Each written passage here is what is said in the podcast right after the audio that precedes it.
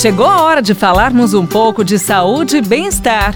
Professor Saúde, com Bel Espinosa e professor Antônio Carlos Gomes. Hora do nosso quadro Professor Saúde. E ele já está por aqui para responder a sua pergunta. Professor Antônio Carlos Gomes. Professor, a pergunta hoje é: qual é a relação da atividade física com o risco de doença arterial coronariana? Nos últimos 25 anos, apesar do, do enorme progresso que houve nessa área, né, na área da cardiopatia, ou mais especificamente a doença, nessa área da doença arterial coronariana, ainda não se resolveu muito. Ela permanece sendo o fator de morte número um né, na nação, tanto para homens como para mulheres, pessoal.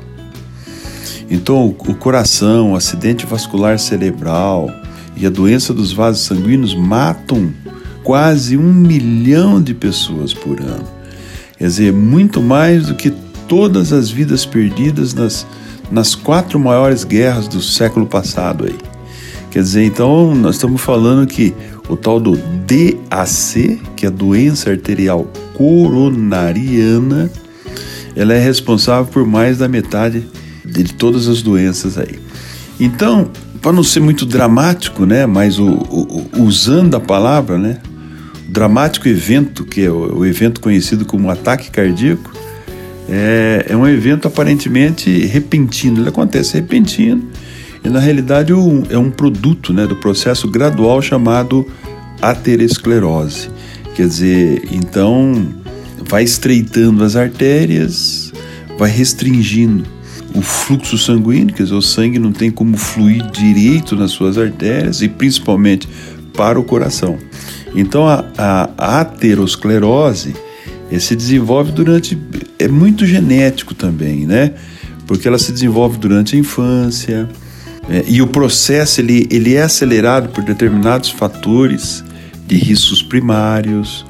Né? Então, é, reconhecidamente, a gente vê a importância do, do papel da atividade física.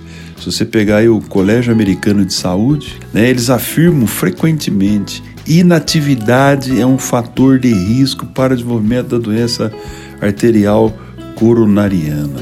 Quer dizer, gente, para evitar essa doença temos que fazer exercício. Nós não temos saída. E claro, a gente já falou em outros programas, hábito de vida. É, diminuir o fator de risco dessa doença é, é, arterial. Ou seja, o que, que é diminuir isso aí? É realmente você deixa o cigarro de lado, deixa a grande quantidade de bebida de lado, vamos se alimentar mais regular, quer dizer, tudo isso faz parte. Você vê que os hábitos de vida é o que gera todo um processo né, no nosso corpo que, que não nos permite ter, ter uma vida muito saudável, principalmente depois dos 50, 60 ou 70 anos de idade. Então é por aí essa, essa conversa. Essa conversa vai longe porque é um ponto muito interessante, né?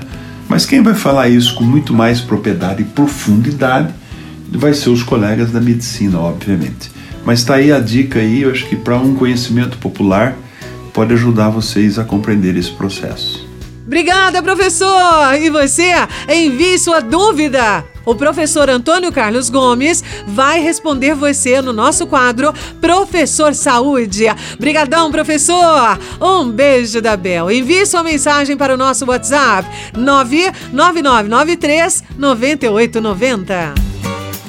Você ouviu Professor Saúde com Bel Espinosa e professor Antônio Carlos Gomes.